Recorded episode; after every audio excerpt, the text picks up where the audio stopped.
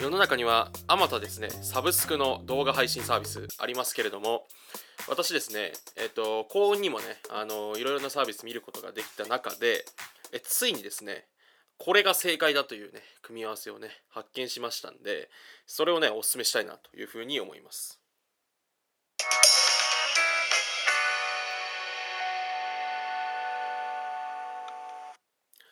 えー MC がそのこれっていいよね。今回はですね、えーサブスクリプションの、えーおすすめのねこう契約法をね私なりにちょっと考えてきましたんでちょそのお話ししたいなとで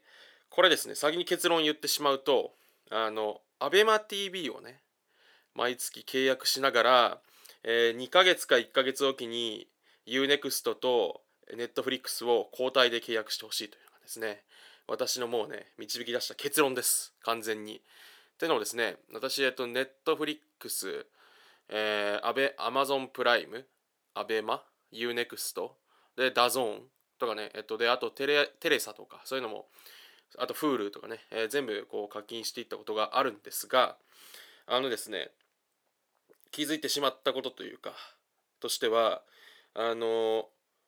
同じです。えっとね、まず、アベマ t v は、おすすめしてるのは、やっぱコンテンツがちょっとおもろいですね、明らかに。アベマ t v が一番私な的にはね。っていうのもそのやっぱこうテレビっ子というかねとしてバラ日本のバラエティーとか見て育ってきた身からするとどうしてもそこに地続きにつながっている感じがしてしまってあのこう見やすいしなんかねこううん。あのでコンテンオリジナルコンテンツが圧倒的に多いですね。ABEMATV はそこがいいところでその私はこれからちょっとお話ししたいんですけどあのやっぱねオリジナルコンテンツ次第だなっていうサブスクっていうのは毎月お金を払うってことを考えるとオリジナルコンテンツ次第だなと思ったんですよ。っていうのなのでそれでいくとやっぱ ABEMA は毎月契約したらいいんじゃないかなと私は思うんですね。で一方でその UNEXT と Netflix をその交互に、はい、の契約してくれっていうふうに言ってるのはあのなんて言うんでしょう。どっちかっていうとオリジナルコンテンツ弱めなんですよね2つとも。で特に UNEXT とかは結構弱めなんですけどでもあのコンテンツの量がむっちゃ多いんですよ。UNEXT とかマジで。スタンリー・キューブリック全作品あるとか。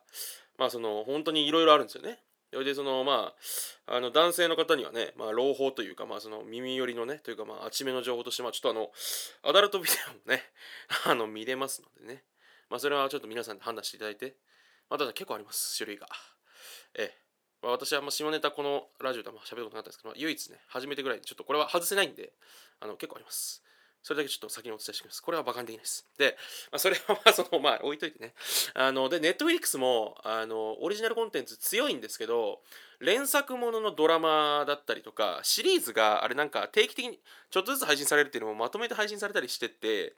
なんていうかですね、毎月契約しなくてもいいんですよ、あれって。よく考えたらね。3ヶ月ぐらい待っといて、溜まってからあの面白そうなだけ見ればええやんっていう。まあその好き嫌い絶対自分の好みあるはずなんで。でやっぱお金かかってるからめっちゃおもろいんですけど本数がどうしても打てないんでね予算の都合で。そこが苦しいんじゃないかなと思うのでネフリと UNEXT はそういうなんですかね別にそのこうライブ性がないというかのでそのなんて言うんでしょう。だから例えばですけど3ヶ月のうち最初 UNEXT1 ヶ月見てえー次に何ていうんですかね。あのネットフリックス見てもう両方解約しといてとかねそのっていう風なやり方も全然してもいいのかなと思いますね。でプラスしてあの UNEXT はあの何て言うんでしょう。最初1ヶ月無料なんでね。あれ。だからそれねそのまあ私はそういうこと決してしないですけどまあやり方によってはねまあいろいろできできますよね。1ヶ月無料っていうことはね。私はそういうのは本当にあの一番良くないことだと思うんですけどまあ、そういうのもありますから。と思うと あのなんて言うんでしょう。こうねあのそういう充実したコンテンツはそっちで見てドドバドバっと見てで一方でライブ感は ABEMA で追うと。そうするとえっと ABEMA が1000円ですね月。でまあネフリと UNEXT はまあ2000円と1000何百円っていうことだと思いますけど、まあ、それも3ヶ月に1回ぐらいしか払わなくていいとかなってくるとだんだんかなりコストコスパが良くなってきますね。これがね私が出したねその結論というかねおすすめのみかの方法です。でじゃあ私がですねなんでそのライブ感というかサブスクっていうねあの動画配信のサブスクはそのオリジナルコンテンツだって言ってしまったかというとですねあの何て言うんでしょうこうねこれはやっぱ人間のこの性質というかもうそれに近い感じすらしてしまいますねこれはね、まあ、ちょっと怪しいこと言ってるかもしれないですけどそのやっぱりこう何でしょうなんかの回でお話したことあるかもしれないですけど人間っていうのは例えばその映画を取りだめるのが好きな人がいてまあ、例えば昔風に言うとこう VHS のテープに映画を焼いてたくさん保存するのが好きな人って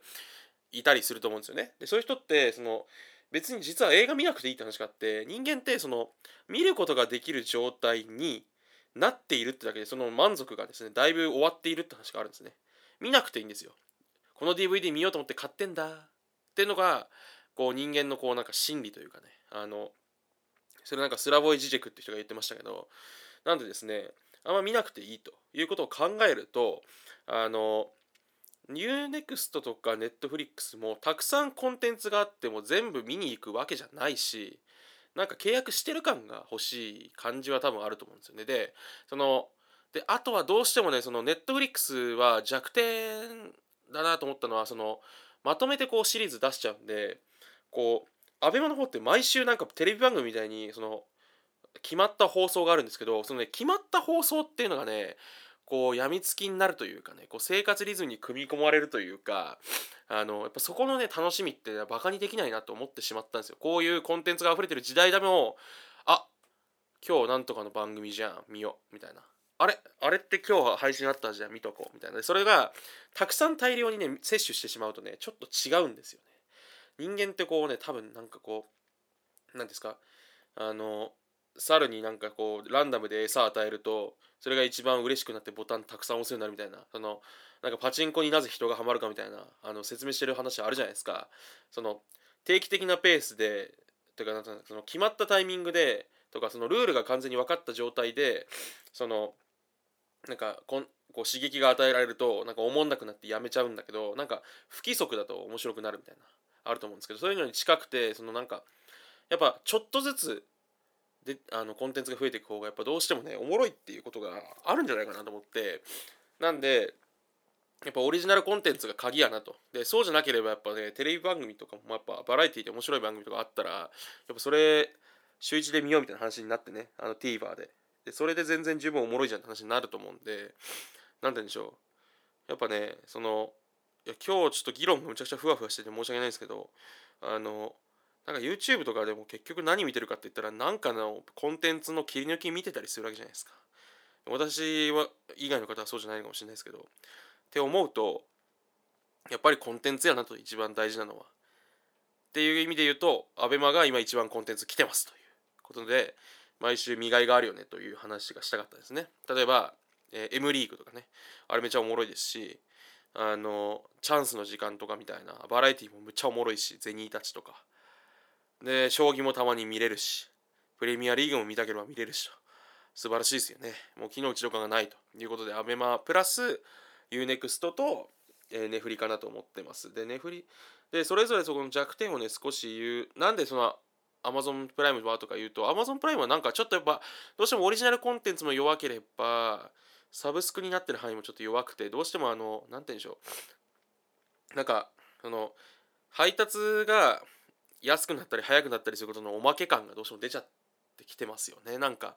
で Amazon 自体もそこにこうなんか興味がなくなってしまったのかもしれないという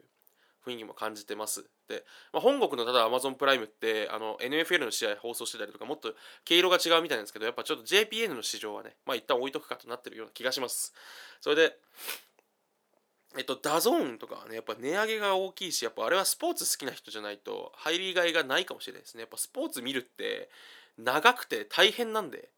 相当体力使うんで多分サッカーの自分の好きなチーム毎週応援するってだけでそれでもう90分とか100分ですから生で見始めたら。でしかも時間も遅いしね海外とかだったら。ってなるとよっぽどね好きなスポーツがある人以外はダゾーンは入れないなとか。で Hulu とかテラサはあれはネットフリックスに近くてコンテンツオリジナルコンテンツをおもろいのあるんですけどちょっとねどうしてもそのオリジナルコンテンツの量がこう今一歩ねこう多くなりきってないとこがあるんで何て言うんでしょうそのあれは1年に1回契約するので良いかもってなっちゃうところがありますね。その値段とか考えても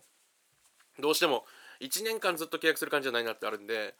さっき言ったベストの方法に組み込んで年間まあ1ヶ月間フールとかパラビとかテレサにちょっとずつ入っていくというのが一番ねサブスクおもろく楽しめるんじゃないかなと思います。なんで皆さんもいろいろサブスク挑戦してみてほしいんですけどやっぱおすすめは ABEMA をベタっと契約して UNEXT と Netflix を1ヶ月ずつ交互に契約するっていうのが一番いいかなと思います、えー、今回は以上です。明日。